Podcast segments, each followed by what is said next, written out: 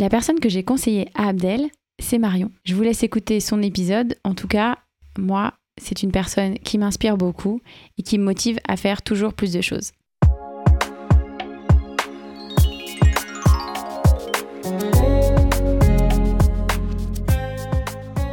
Hey, salut tout le monde, bienvenue à vous dans ce deuxième épisode de Baladocast. Aujourd'hui, je reçois Marion Amburto et je vous préviens, le programme va être chargé. On va parler anosmie, communication, sport automobile, déménagement, création d'entreprise et j'en passe. Alors, accrochez-vous. Bonjour Marion, comment vas-tu? Salut Abdel, ça va très bien, merci. Je suis ravie de te rejoindre ici. La première question que j'aimerais te poser, c'est toi la première qui va y répondre, mais ensuite ça deviendra une question traditionnelle. Comment as-tu connu l'intervenante précédente, Mode euh, Parce que voilà, pour moi, l'histoire de, chaîne en fait sur Baladocast, c'est super important et j'aime bien faire le lien entre chaque invité. Donc je sais pas si tu peux me, parler de ça, de votre rencontre, de comment ça s'est passé, etc. Oui, bien sûr. Bah écoute, euh, Maude, je l'ai euh, d'abord connue uniquement par des échanges audio, puisqu'on a fait connaissance sur Clubhouse. En fait, euh, elle suivait euh, le compte Instagram de mon podcast euh, sur lequel j'ai rapidement, moi, proposé des invitations pour rejoindre l'application audio. Elle m'a envoyé un petit message. elle a reçu une invitation parce que j'avais lancé une chaîne d'invitation avec mes auditeurs à la communauté. Rapidement, en fait, on s'est découvert des points communs entre tout ce qui est sport, outdoor, voyage, podcast. Et on s'est, euh, je me souviens, appelé au moment où les clubs commençaient à se créer sur Clubhouse et euh, je dis ah euh, faut qu'on crée un truc, ouais moi aussi et tout. Et on, s'est entre guillemets tapé dans la main, on s'est eu 10 minutes au téléphone et hop on s'est retrouvé sur des rooms ensuite. Et puis on a fini par se rencontrer en vrai quand même, euh, à deux reprises sur un événement un peu sport business et puis ensuite à titre perso, elle m'a fait découvrir euh, Fontainebleau avec mes enfants. Une très belle rencontre euh, à titre perso et puis des projets pro qui en découlent et des nouveautés, des choses qui vont encore arriver à la rentrée prochaine, donc j'en suis ravie. Comme quoi parfois on peut faire des rencontres qui ne datent pas de très longtemps mais qui peuvent prendre une importance certaine en fait, sans qu'on s'en rende compte au départ. Ouais, tout à fait. C'est quoi ton premier contact avec le sport? C'était quoi? Ça s'est passé comment? Alors, euh, je pense que le tout premier vraiment sport, euh, on va tomber dans le cliché, mais j'ai fait de la danse classique.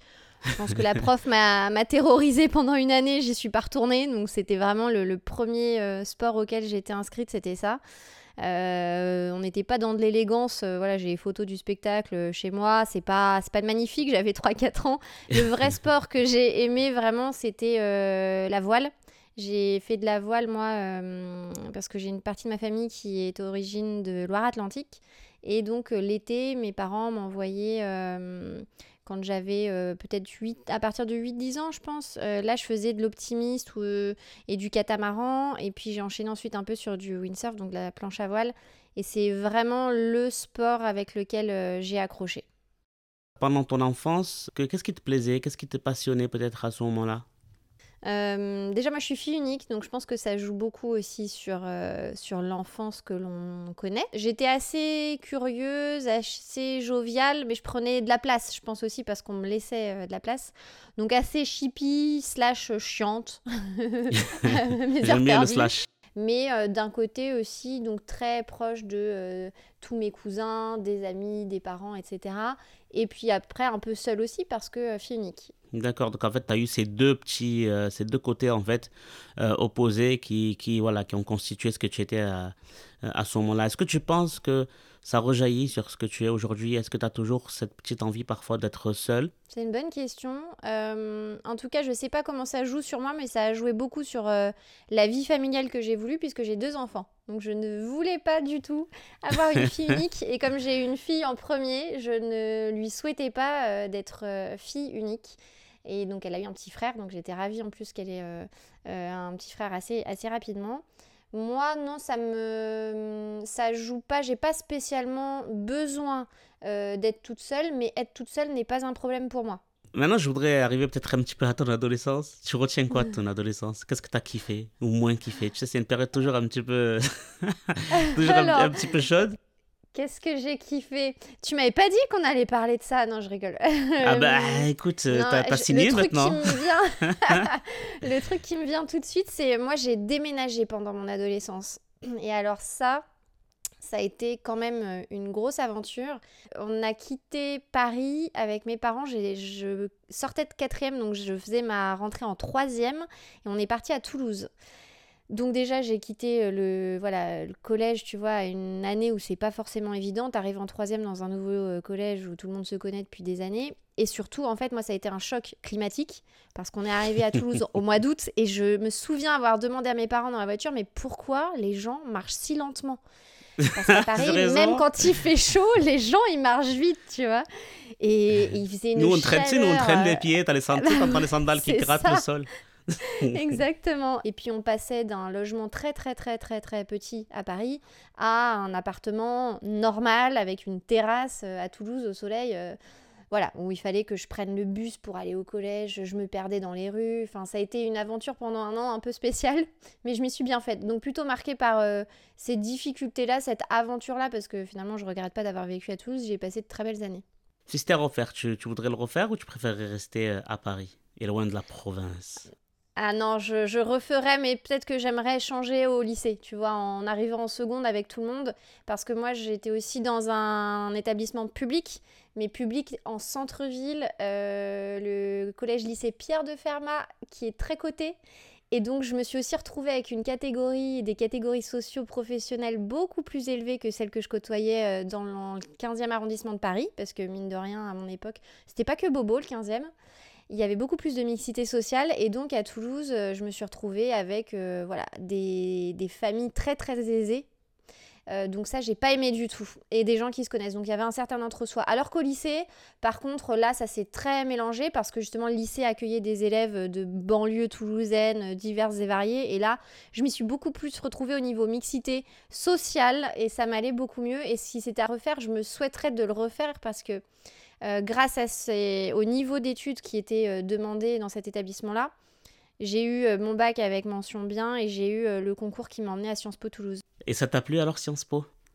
C'était, euh, tu vois, j'en ai des frissons rien que d'en parler. Moi, c'est euh, c'est des années euh, formidables. C'est pff, c'est des rencontres, c'est c'était une liberté aussi que j'avais parce que moi, du coup, à partir du moment aussi où j'avais ce concours-là, globalement, mes parents ils se sont dit bon, c'est bon, on a fait le job, euh, elle est, elle est sur la bonne voie.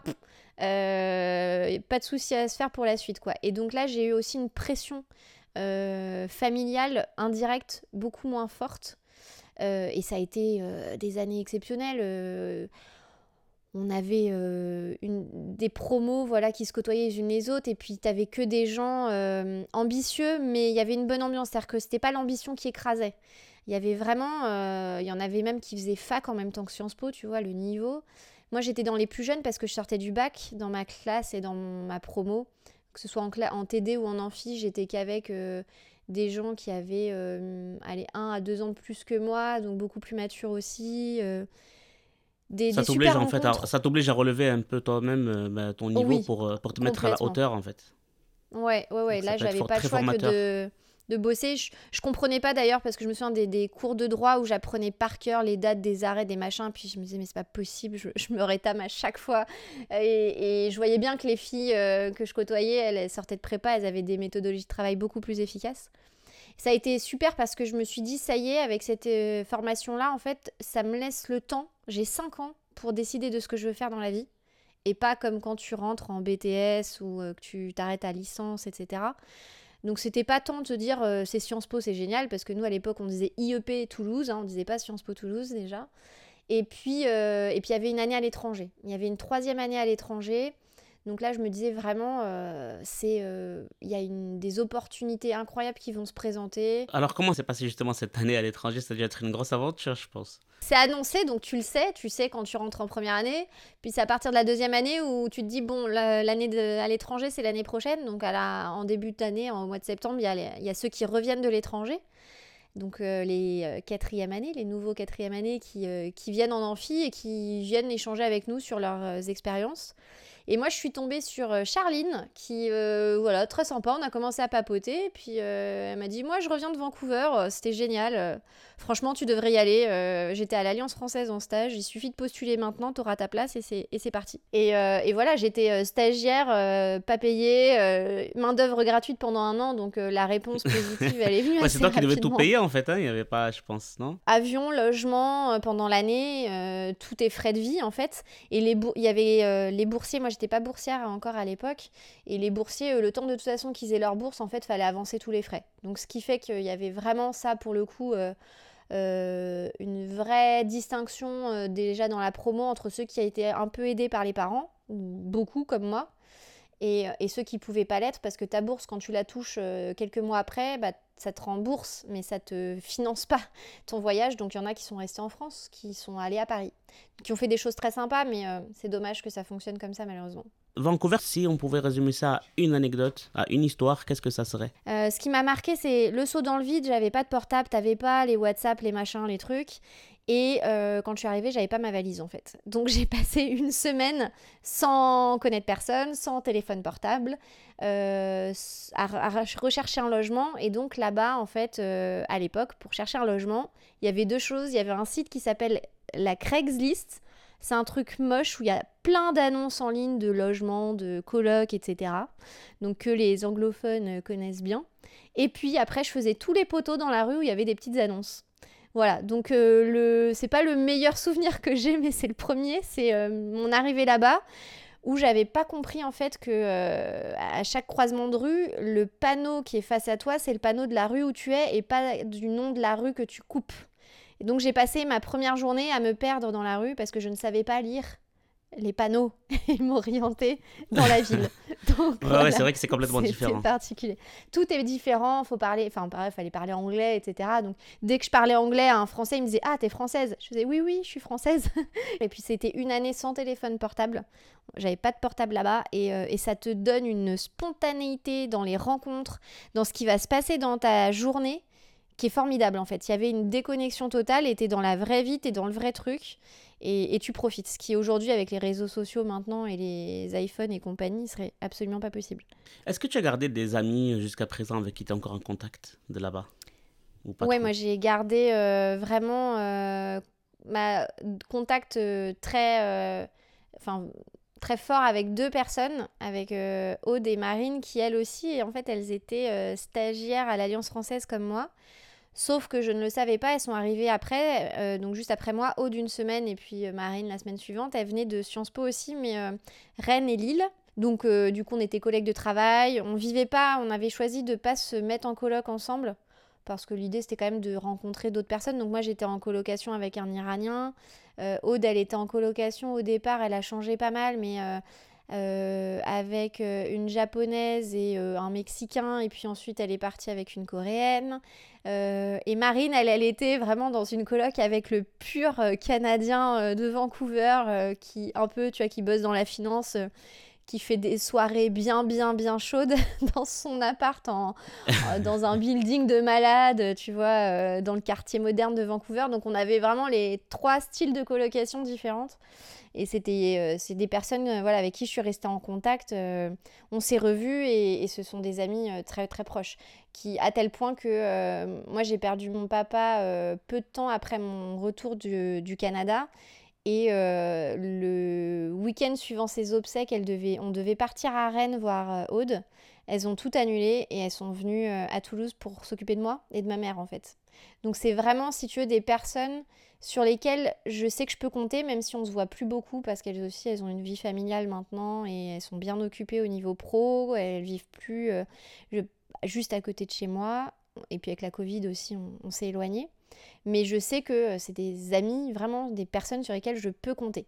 Et ça, c'est hyper important pour moi de, de le savoir en fait, et qu'elles le sachent aussi réciproquement. Euh, est-ce que en revenant, tu penses, tu étais différente Est-ce qu'il y avait quelque chose en toi qui avait changé euh, Est-ce qu'il y a eu un avant et un après peut-être Parce que euh, c'est des moments, je pense, surtout à ton âge, à l'époque, euh, c'est des choses qui sont formatrices. Et on part, on reste un an, on découvre plein de choses, et puis on revient dans notre quotidien. Moi, je suis revenue bah, clairement plus autonome. Enfin, tu vois, j'étais une des seules, je pense, à Sciences Po en première et deuxième année encore vivre chez mes parents. Ça a levé beaucoup de craintes, de peurs non pas que j'avais une confiance, tu vois, euh, surdimensionnée euh, dans la vie, euh, dans les gens, etc. Hein, parce que pour le coup, là-bas, il aurait pu nous arriver des bricoles. Quand t'es jeune, que t'as 20 ans, que t'es une fille, que t'es toute seule, bon, faut quand même se méfier.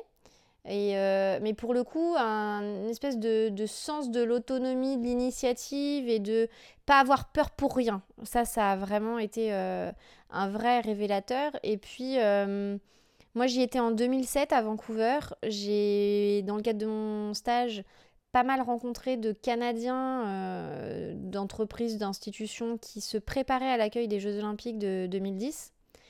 Et je me suis dit, tiens, la culture, clairement, ça m'a pas. Euh, voilà, j'ai pas kiffé bosser sur euh, des expos, etc. J'ai bien aimé ce qu'on a fait dans l'année, mais je me voyais pas faire ça plus tard comme métier. Euh, le journalisme, c'est, j'avais fait une croix dessus parce que je voulais vraiment être journaliste, reporter de guerre. Euh, euh, voilà, quand j'étais petite, je me prenais pour Claire Chazal. bon, bref, donc ça, ça m'était passé aussi. Je me suis dit, la com, c'est quand même mon truc, mais en fait, les JO, c'est pas mal. Et pourquoi pas revenir à, Vancouver dans trois ans quand il y aura les Jeux. Après, moi, à titre perso, c'est compliqué de dire qu'il y a un avant-après vraiment Vancouver en soi parce que très, voilà, quelques semaines après mon retour du Canada, en fait, mon père est décédé. Donc il y a eu plutôt, tu vois, un avant-après euh, perte de mon papa que, euh, voilà, c'est plutôt ça qui a ensuite chamboulé euh, mon année parce que j'ai repris, j'avais les obsèques de mon père un samedi et le lundi c'était la rentrée de quatrième année. Donc j'avais la joie, l'envie de retrouver tous mes camarades de promo qu'on se raconte notre année à l'étranger, etc. Et puis en même temps, bah, je planais un peu parce que je sortais de, des funérailles. Mais j'aimais tellement euh, ma promo, j'aimais tellement mon école, j'étais tellement contente aussi de ce que j'avais vécu que euh, je me disais c'est pas possible, je peux pas couper avec eux, il faut que, que j'y retourne. Hmm, donc tu as réussi à t'aider justement de, tes camarades pour surmonter cette, cette perte qui j'imagine doit être décuplée quand on est fille unique, justement parce que le contact est sans doute plus proche avec ses parents, peut-être plus privilégié encore. Quand tu reviens, est-ce que tu reprends tes études donc à Sciences Po, tu reprends, donc tu fais ta quatrième année? Je reprends, euh, tu dis, euh, tu te retrouves en amphi, tu dis bon, c'était sympa quand même à l'étranger. Qu'est-ce qu'on fout là? Et puis, euh, ce qui est génial, c'est que je reprends et je côtoie, je, retrouve aussi des d'autres promos et puis on lance d'autres projets associatifs et puis il y a aussi des personnes qui m'entourent qui ont un projet professionnel vraiment beaucoup plus construit. Euh, donc j'essaye aussi de, suivre, tu vois, de, reprendre, enfin de pas trop euh, couler au niveau perso, puis de m'accrocher au cours et de valider cette année. Il vient le sujet du mémoire euh, de quatrième année. Et là, je me dis, tiens, bah, je vais le faire en lien avec le, sport. Et je sais pas comment, j'aurais bien aimé m'en souvenir, mais comment me vient l'idée, je, choisis de faire mon mémoire sur le Tour de France en matière de développement durable. Donc de parler de sport et développement durable ce qui n'était euh, pas très traité à l'époque. Et le Tour de France, c'est parce que je connaissais, euh, voilà, j'avais entendu des personnes parler de leur métier sur le Tour, ça me bottait bien. Donc je prends, tu vois, la direction du sport dans mes études. Et puis Sciences Po, il nous annonce que en fait ça passe en 5 ans, mais qu'il y a euh, le choix entre trois filières, trois spécialités en cinquième année, dont aucune ne me convient. Et donc moi, pour moi, il est hors de question que je perde un an d'études euh, parce que euh, on m'obligerait à, rester en cinquième année chez eux. Donc je fais vite signer une demande de dérogation euh, pour partir en école de commerce en cinquième année et je trouve à Toulouse, pour le coup je voulais pas, je me sentais pas de partir très loin, je trouve un master en management du sport en école de commerce. Comme quoi la danse classique ça peut mener. Et est-ce que à ce moment-là tu avais déjà des idées de ce que tu voulais faire vraiment ou tu voulais seulement euh, être donc dans, dans, le sport. Parce que tu m'as parlé de journalisme, tu m'as parlé de communication, donc tout ça, c'est des choses qui étaient déjà là pour toi? Alors, euh, journalisme, j'avais euh, j'avais abandonné. Parce qu'en fait, à Sciences Po, toutes les filles voulaient être journalistes. Et je me suis dit, oh il n'y a jamais assez de place pour tout le monde. Et puis, un peu le syndrome de l'imposteur, tu sais, tu te dis, bon, ben, elles sont un peu plus âgées que moi, elles ont fait prépa elles ont plus de culture générale, euh, elles ont des bonnes notes en droit, pas moi, donc ça marchera pas. Et puis moi, je voulais être journaliste, enfin photographe, reporter de guerre. Vraiment, je sais pas pourquoi ça m'était. Voilà, donc je faisais pas mal de photos à un moment donné. Et, j'aimais ça le, quand j'étais en seconde. Il y a eu l'usine AZF a, a explosé à Toulouse. On a d'abord cru que c'était des attentats, en fait, hein, comme il y avait les attentats des tours jumelles qui venaient de se produire. J'ai dit à ma mère, il euh, faut que j'aille faire des photos. Il faut que j'aille euh, faire des photos de ce qui se passe parce qu'en fait, on était très choqués que les médias nationaux ne. Voilà, c'est bon, bah, on sentait qu'on était Toulouse et bon, il n'y avait pas une. Tu vois, il n'y avait pas un truc. Euh, on se disait, c'est pas possible. Ils se rendent pas compte, en fait, dans les autres villes et à Paris, de l'ampleur. C'est pour ça que j'aime pas le mot province. Ouais, moi non plus. Comme si t'as un côté Paris. C'est ça. Et le, et le reste du monde. J'avoue que je déteste ce terme. bah, c'est pour ça que maintenant les gens disent en région, voilà, on dit moins en province mais en région.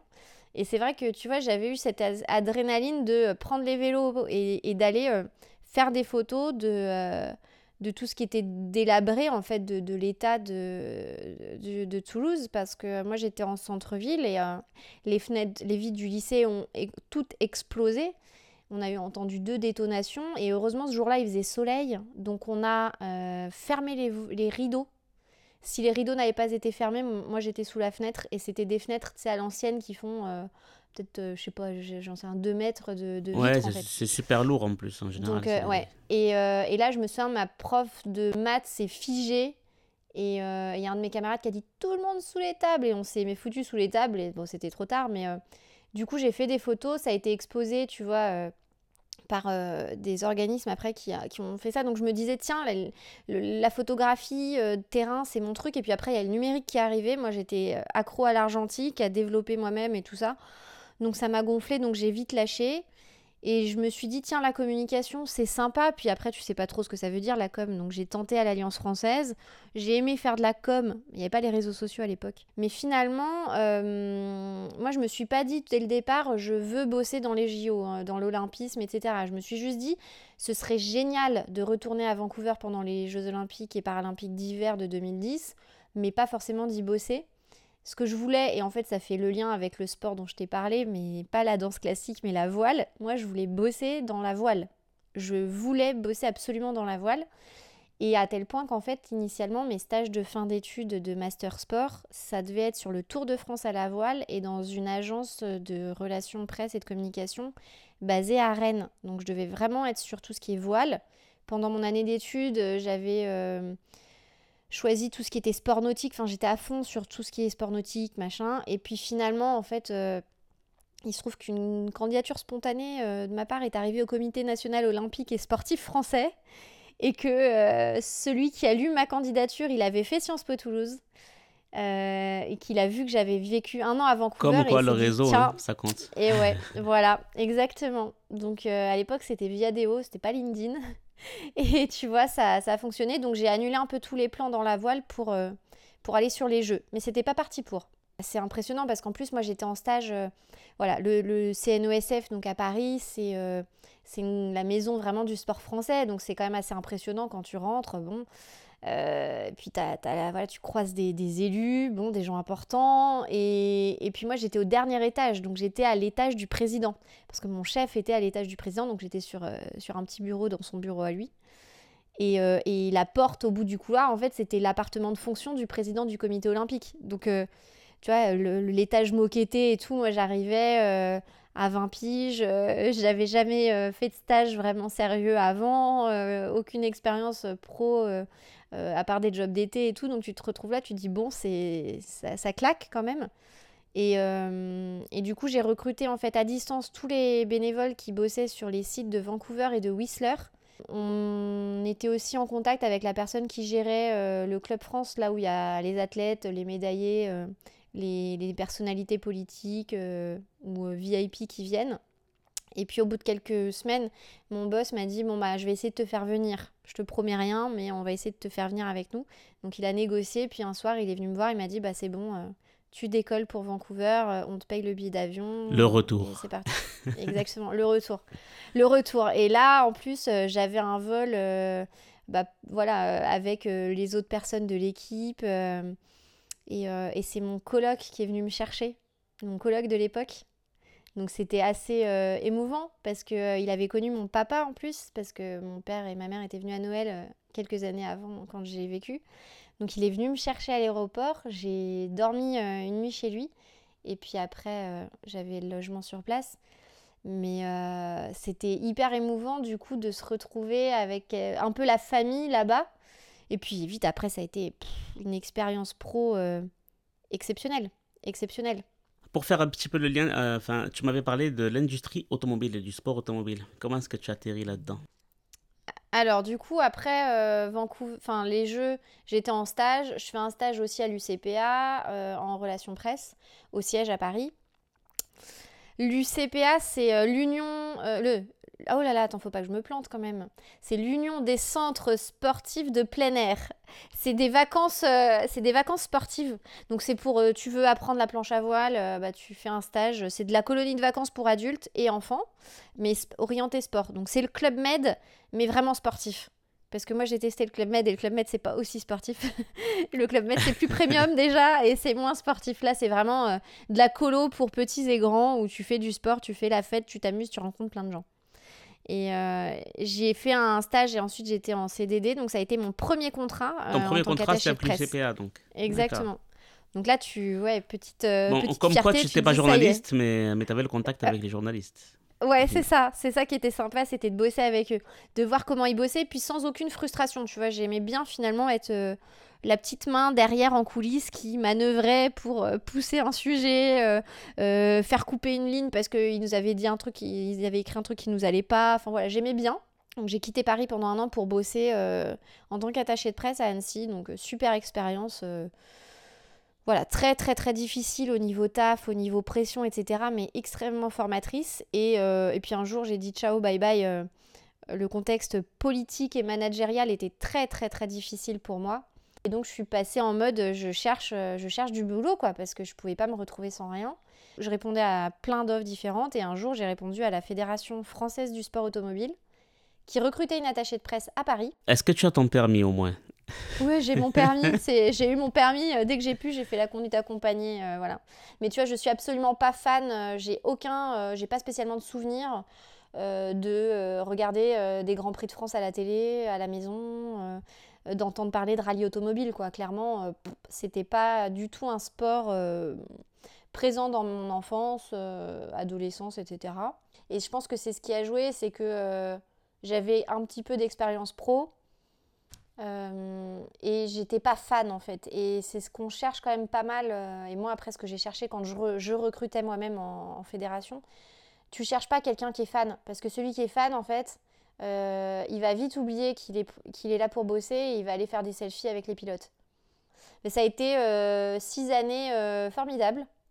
assez incroyable de bosser dans un sport que tu découvres. Et puis puis moi, en fait, ce que j'adore, quelle que soit la discipline, en fait, ça peut être du judo, ça peut être euh, de la discipline olympique, paralympique, ça peut être de la pétanque, ça peut être euh, du football, euh, ça peut être un sport médiatisé ou pas. voilà, en fait, ce qui m'intéresse, c'est de voir la... d'être au contact de, ces personnes qui font des, des performances sportives exceptionnelles qui sont capables de s'investir, mais euh, c'est incroyable, quoi. Tu vois, c'est vraiment. On euh, on peut pas se l'imaginer. On peut pas s'imaginer ce que c'est le mental d'un champion. Et je te parle de ça, mais ça peut être un champion euh, qui restera champion au niveau national toute sa vie, en fait. Et alors, et c'est pas grave, qui peut être en deuxième division et jamais monter en première. ce sont des gens qui s'impliquent souvent depuis tout jeune, qui ont toute la famille derrière eux.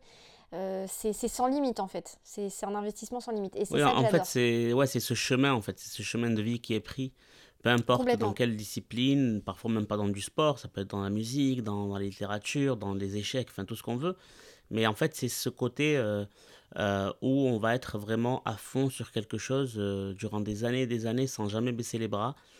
et en fait, c'est vrai que c'est ça qui est assez, assez fascinant, je trouve.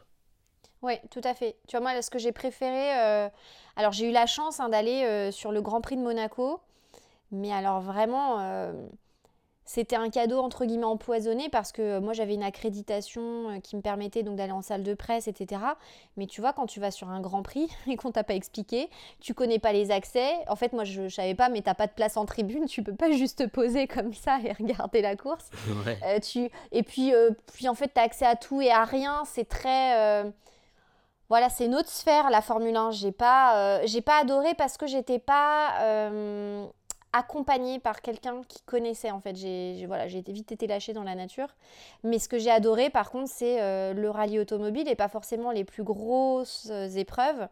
Et encore plus en fait de côtoyer des pilotes que j'ai vu euh, se faire détecter par la fédération sur un parking en voiture de série se faire sélectionner, être formés et démarrer leur première compétition en rallye automobile euh, au niveau junior et puis après évoluer en championnat de ouais, France, c'est le côté accompagnement depuis le début d'une carrière Tout à fait. etc. Comment est-ce que ça t'est venu à l'esprit justement de passer euh, d'une euh, personne qui était attachée de presse mais qui avait une, certaine sécurité et de se dire ok maintenant je veux créer mon entreprise? Écoute, c'est un peu cliché et c'est un cliché que j'aime pas non plus mais bon c'est la vérité. Moi, quand j'étais en fédération, j'avais pas mal de déplacements et j'ai eu mon premier enfant quand j'étais euh, salariée là-bas. Et ce qui a été assez difficile, c'est de repartir justement en déplacement, mais de n'avoir aucune contrepartie. C'est-à-dire de, tu vois, je comptais les dodos où je n'étais pas là. Et puis, euh, tout bêtement, il y avait des fois à deux heures près, j'aurais pu, si j'étais rentrée juste deux heures plus tôt, je voyais ma fille. Et en fait, bah non, je la voyais pas. J'étais aussi dans un poste où on m'avait confié du management. Et alors autant moi j'ai connu des très très bons managers et des moins bons, mais moi faut le dire, j'étais une piètre manager. j'étais pas faite pour ça. J'avais, je l'avais pas demandé et c'est un peu dommage parce qu'en France justement, quand tu évolues en interne, on te confie des équipes. Mais il y a des gens qui sont faits pour ça et d'autres qui ne le sont pas. Je suis faite pour bosser à fond et être en charge de mon sujet de A à Z. Ouais, ce que tu veux dire, c'est que l'évolution d'un poste, elle ne devrait pas forcément aller vers ça en fait pour tout le monde. Complètement. Et puis j'ai enchaîné sur un autre poste euh, salarié, mais ça n'a pas matché. Et je me suis dit, euh, attends, deux fois coup sur coup, euh, t'as envie de changer, tu changes dans une petite structure, ça matche pas. Allez, on se pose la question. Et puis, forcément, quand en plus, tu, en France, tu as la chance de pouvoir négocier une rupture conventionnelle, je partais avec la sécurité d'avoir le chômage. Je, ne pouvais pas me dire, tu vois, pendant deux ans, bon, allez, je vais rien faire, je vais me poser la question de faire quelque chose, mais j'ai le temps, j'ai l'argent qui tombe du ciel, et je me laisse vivre. Et ça a été vraiment, en fait, euh, bah, super. Parce que du coup, je me suis tout de suite dit, bon, allez, j'y vais, euh, je vais me lancer. Par contre, euh, très scolaire toujours, moi, faut je fonctionne toujours par étapes, il faut que ce soit cadré, etc. Donc je suis rentrée en couveuse d'entreprise et j'ai fait les ateliers avec l'APEC sur tout ce qui est entrepreneuriat. Tu vois, je me suis pas dit, allez hop, je me mets en micro-entreprise et puis c'est bon. Donc j'ai fait euh, neuf mois de couveuse d'entreprise. Marion, qu'est-ce que tu fais aujourd'hui? Comment tu pourrais décrire ce que tu fais dans ton entreprise? Donc moi aujourd'hui, euh, je suis freelance. Je fais du conseil en communication d'influence, donc à la fois des relations presse, comme j'ai toujours fait dans ma carrière, c'est-à-dire de médiatiser euh, les activités, les nouveautés, les produits, les services d'une entreprise auprès des journalistes. Et puis aussi, je les conseille euh, sur euh, leur stratégie de communication et puis leur présence sur les réseaux sociaux. Parce qu'en fait, en, tu vois, moi j'ai bossé d'abord 10 euh, ans en tant que salarié et j'ai connu, c'est tout bête, ça fait très vieux de dire ça, mais Instagram, ça n'existait pas. Twitter et Facebook, c'est apparu aussi au début de ma carrière. Donc il faut aussi savoir faire évoluer son métier. Et puis au début, j'ai logiquement voulu continuer dans l'univers sportif. Et puis maintenant en fait j'ai plutôt euh, choisi d'accompagner des entreprises non pas en fonction du secteur d'activité mais vraiment des entreprises en fait qui sont à un moment charnière de leur développement, qui sont à une phase de pivot, de croissance et qui veulent vraiment communiquer de manière structurée et pas euh, bon bah tiens allez hop je fais un peu de, de pub sur Google, un peu de pub sur Facebook, euh, j'ai un site internet et puis de temps en temps je poste un article. L'idée c'est de à un moment donné tu obligé de structurer ta communication si tu veux vraiment euh, continuer à faire parler de toi et asseoir ta légitimité sur ton marché. Donc j'accompagne des entreprises complètement euh, différentes. Donc pas forcément dans, le sport. Et pas forcément dans le sport. Euh, à cause ou grâce d'ailleurs, parce que en fait, dès le début, hein, dès le lancement, j'ai eu euh, des clients qui n'étaient pas du tout dans le sport, de par mon réseau. On les a envoyés à moi et ça s'est super bien passé. Et puis après, la Covid a fait que le secteur sportif, très clairement, comme le tourisme, ont un petit peu, un petit peu reculé pendant les, la première partie de la crise sanitaire qui n'en finit pas, donc je sais pas quand est-ce que ça va s'arrêter, mais euh, donc finalement, euh, j'ai de manière euh, opportuniste profiter de la crise aussi pour élargir un peu mon champ d'action. Et puis, pour garder un pied dans le sport, j'ai lancé au premier confinement mon propre podcast dans le sport business pour justement garder vraiment le lien avec des personnes qui bossent dans le sport parce que ça reste quand même un, univers euh, passion pour moi. Marion, il y a un thème que je voudrais aborder avec toi qui me parle particulièrement parce que je suis non-voyant et c'est celui de l'anosmie. C'est la première fois que je parle avec une personne qui n'a pas ce sens de l'odorat. Alors on en parle pour la Covid en ce moment, les gens qui perdent leur odorat.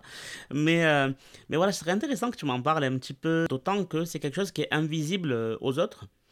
Euh, c'est quelque chose qu'on ne peut pas voir. Alors moi, c'est facile, on me voit avec ma carte blanche, euh, voilà, tout de suite au pêcheur, le pauvre, il est aveugle, tout de suite. Hein Alors que c'est quelque chose qui est totalement autre. Donc, est-ce que tu pourrais m'en parler un petit peu? Moi, c'est un, un, sens que je n'ai jamais eu. Donc, l'anosmie, en fait, c'est de naissance.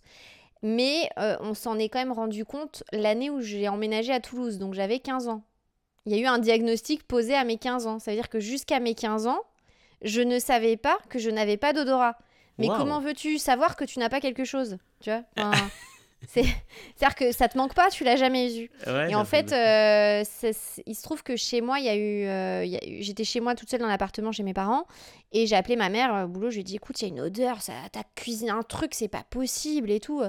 Elle me dit mais non mais oh, écoute Marion ouvre les fenêtres euh, sois pas bête enfin bon un peu empotée quoi ouvre donc les fenêtres je, rentre du boulot on va voir. Et en fait quand elle est arrivée il y, avait une fuite de gaz. Ça, oh, ça puait le gaz, mais vraiment.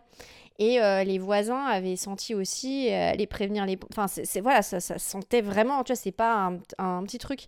Et donc là, elle m'a dit, mais t'as pas senti, mais c'est pas possible, mais t'as pas mal à la tête. Bah si, mais bah, tu t'es pas dit que c'était le gaz, t'as pas senti? Bah euh, si, ça, c'était bizarre.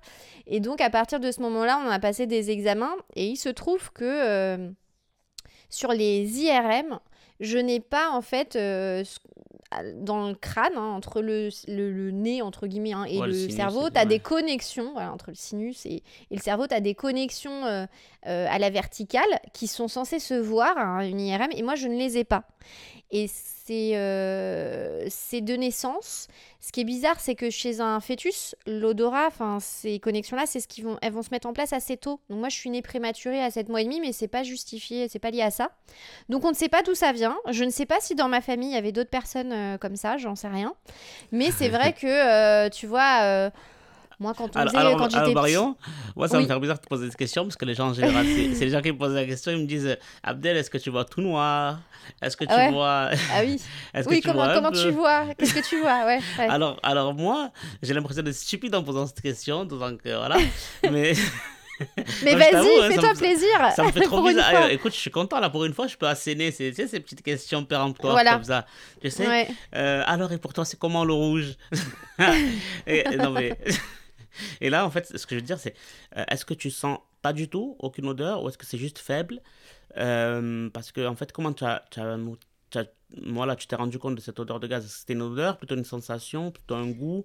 Enfin, je veux dire, comment est-ce que comment tu, tu compenses, quoi? Enfin, oui, c'est vrai qu'en fait, quand tu as moi, un, tu vois, je compense par l'odeur, par le bruit, bien par, sûr. Euh, tu vois. Mm. Bah, en fait, du coup, j'ai fait des tests aussi avec des, des spécialistes à l'hôpital qui me faisaient sentir des flacons de, de, de menthe poivrée, de machin et tout.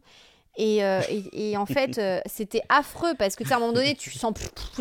C'est comme quand t'as trop bu, tu sais, t'as as tout qui se mélange et t'as mal à la tête, t'en as marre. Enfin, donc, moi, hmm. je sens, en fait, je pense sentir la densité des odeurs. C'est-à-dire que si tu me ah. mets, euh, par exemple, du thé vert, moi, je bois beaucoup de thé, du thé vert, je vais sentir un truc un peu frais, un petit peu. je vais pas me dire, hum, c'est un thé à la menthe, tu vois. Mais ça va être ah ouais, il y a, un truc frais qui vient.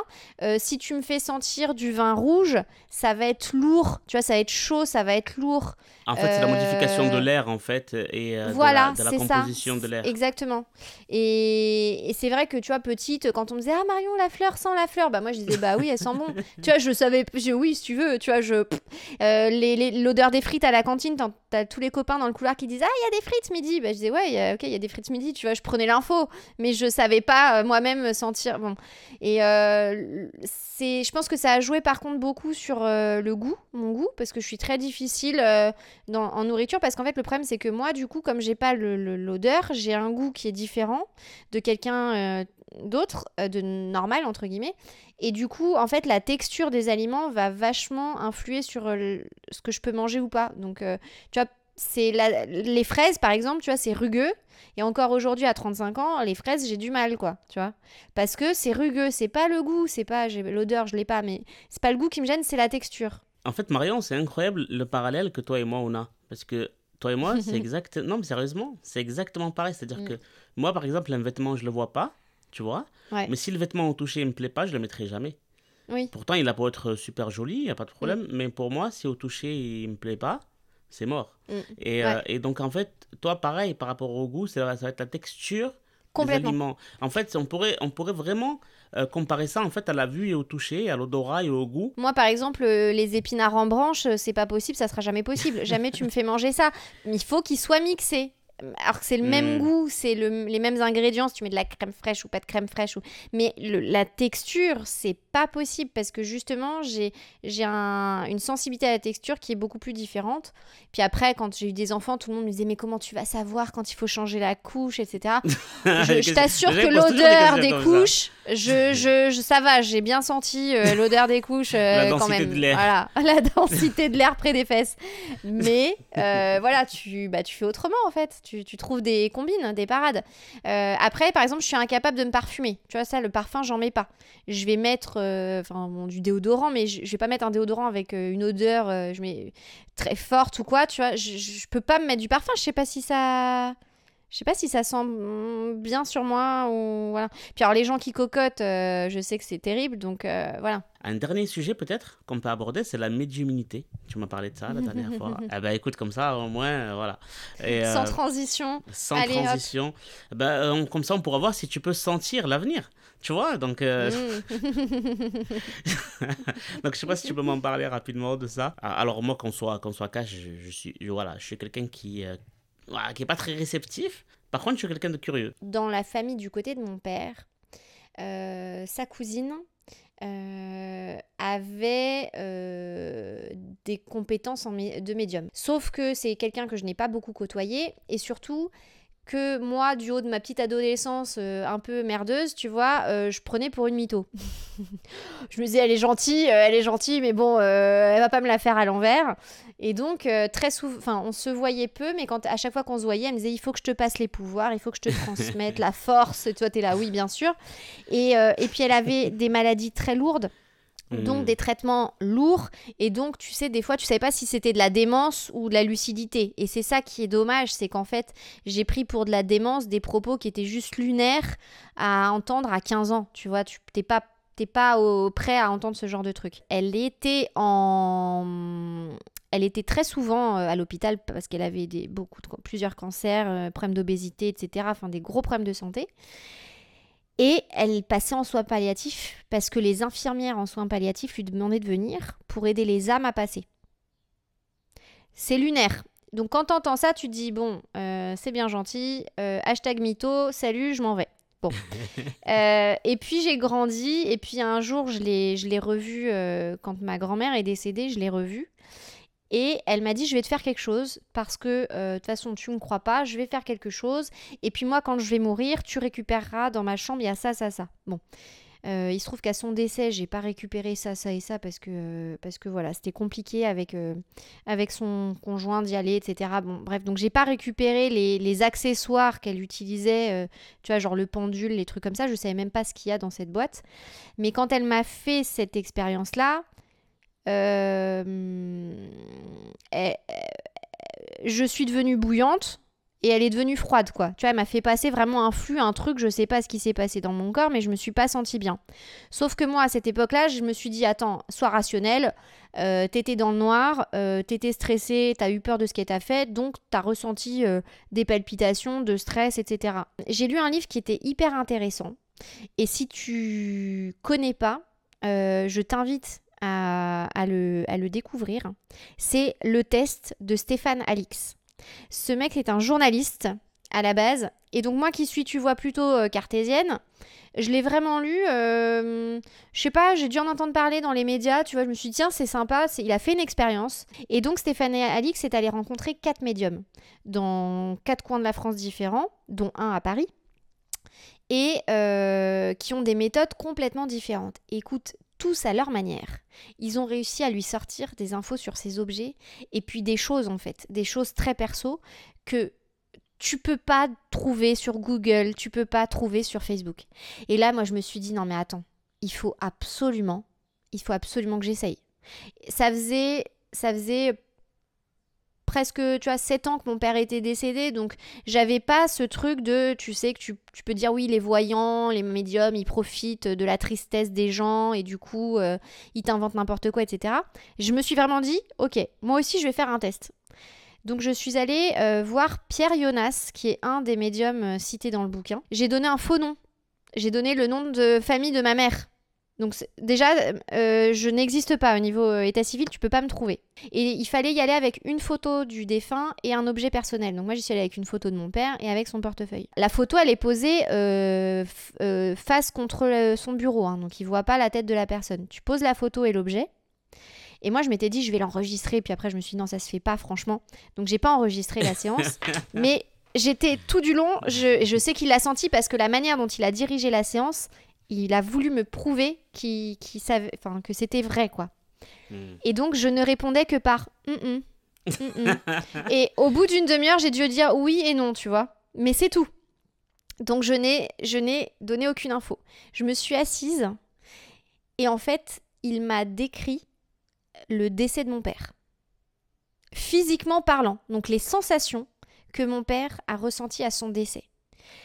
Ça, déjà les sensations, euh, et, les circonstances de son, décès, on est très peu à le savoir, c'est pas public, c'est voilà. Donc tu peux pas.